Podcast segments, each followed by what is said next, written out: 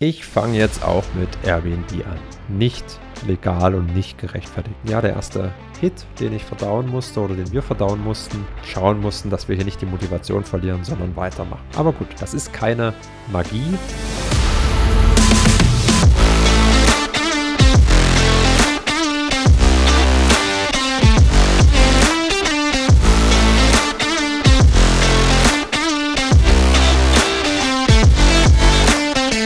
Ihr habt vielleicht die äh, vorangegangene Folge mal gehört mit dem Calvin vom Erhört Podcast und von die Kurzzeitvermieter. Und äh, ich habe mit dem gesprochen und mir einige Sachen zu Herzen genommen und habe mich aber auch schon vor der Podcast-Folge dazu entschieden, dass ich mich doch damit tiefer auseinandersetzen will und mich mal in diesen Markt reinarbeiten will und schauen will, was lässt sich dort eigentlich machen. Und deswegen erzähle ich dir heute einfach mal kurz, wie ich jetzt mit Airbnb oder viel weiter gefasst mit der äh, Ferienvermietung, mit der Kurzzeitvermietung anfangen werde. Als Standort habe ich mir natürlich wieder Leipzig rausgesucht, einfach weil dort noch kein Zweckentfremdungsverbot herrscht, beziehungsweise auch, weil ich mich dort besonders gut auskenne und mit meinem ja, langjährigen Freund und zukünftig auch Geschäftspartner dann dort jemanden habe, der auch vor Ort ist und da etwas kontrollieren kann, auch wenn das ultimative Ziel ist, das natürlich so passiv wie möglich aufzubauen. Wie habe ich also angefangen? Ich habe mir den Markt Leipzig angeguckt. Äh, das kann man mit kostenlosen Tools auch analysieren. AirDNA ist eins davon. Ähm, aber auch einfach mal bei Booking suchen, ähm, bei Airbnb suchen, sich Airbnbs anschauen, ähm, sich solche Ferienwohnungen anschauen, gucken, für was für Preise die gehen, was haben die für Auslastung. Das kann man sich auch einfach mal manuell anschauen, um ein Gefühl dazu bekommen, auch in welchen Lagen.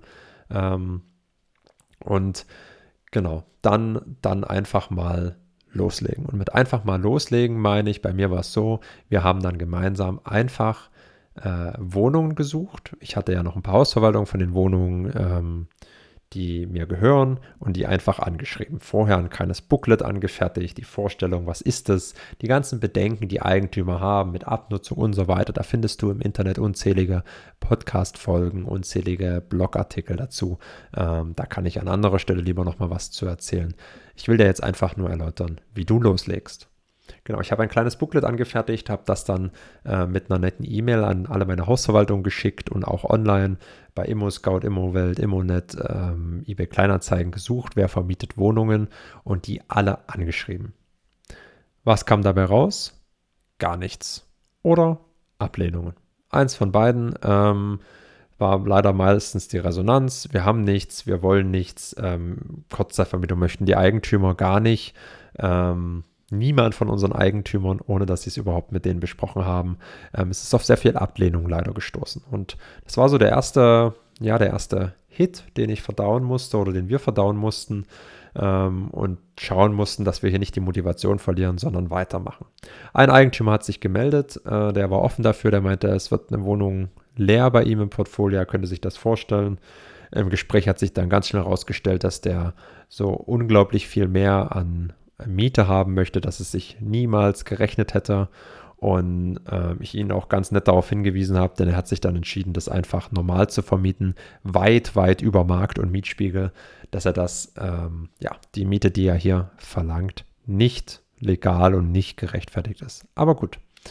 Ähm, Jetzt weiter im Text. Wie ging es dann weiter? Ähm, es hat natürlich ein bisschen entmutigt, gerade was das Anschreiben von Wohnungen angeht. Also haben wir uns ganz schnell dafür entschieden, Gewerbe zu suchen. Wir haben also Büros und Praxen gesucht, die mehr oder weniger schon äh, ein Vollbad haben. Das war uns wichtig, ähm, damit dort keine riesigen Umbaumaßnahmen erfolgen müssen und dass man sich also auch einfach besser vorstellen kann, gerade zum Einstieg und, und da auch einfach einfacher verhandeln kann. Und so haben wir uns dann tatsächlich mehrere Gewerbeeinheiten angeguckt von einem großen ähm, ja, Immobilienunternehmen, die sogar offen waren, hier auch Umbauten zu machen. Ähm, beide Wohnungen grundsätzlich passend, auch in sehr, sehr guten Lagen. Die eine direkt am Stadion, ähm, die andere in der belebten Südvorstadt direkt an der Karl-Liebknecht-Straße. Aber sehr groß, ähm, eine relativ hohe Miete und für uns als Einsteiger, die noch keine richtige Ahnung haben, wie setzen wir hier eigentlich diese Betriebskosten an? Ja, was haben wir hier eigentlich für, für Kosten für den Betrieb so einer Wohnung? Ähm, und auch im Umsatz und so sehr konservativ gerechnet haben, war das einfach nur sehr, sehr schwer ein Business Case. Und es war uns etwas zu ähm, vage, direkt so eine große Wohnung anzumieten. Im Nachhinein vielleicht ähm, auch nicht die beste Entscheidung, aber wir haben gesagt, wir machen uns keinen Stress, wir brechen nichts übers Knie, sondern wir beschäftigen uns damit lieber ausführlich und ganz in Ruhe. Also äh, haben wir weiter Gewerbeeinheiten angeschrieben über einen Makler und dann bin ich tatsächlich, nein, andersrum. Ich habe äh, Wohneinheiten angeschrieben und eine entdeckt, die auch wirklich gut gepasst hätte von einem Makler, den ich selten in Leipzig bisher gesehen habe, ihn direkt angerufen. Wir hatten ein super nettes Gespräch und was hat sich daraus ergeben? Einmal eine Wohnung, die ich in meinen Privatbestand kaufen würde gerne und äh, ihm er hat zwei Gewerbeeinheiten im Portfolio vom selben Eigentümer, die äh, er sich sehr gut für die Kurzzeitvermietung vorstellen könnte. Und das war so ein bisschen so ein, ja, Sechser im Lotto eigentlich. Ähm, und das Ganze aber natürlich von, ich weiß es nicht, 40, 50 Anfragen, die ich rausgeschickt habe, war das ein Lucky Punch. Aber ähm, manchmal muss man eben auch Glück haben. Und so sind wir dann zur Besichtigung. Der Eigentümer kam auch dazu. Es sind zwei Praxen gewesen, ähm, die Umbau erforderlich machen. Es war keine Dusche drin, kein Vollbad, es gab nur eine Toilette und ein Waschbecken, ähm, keine Küche oder nur eine ganz, ganz kleine Teeküche.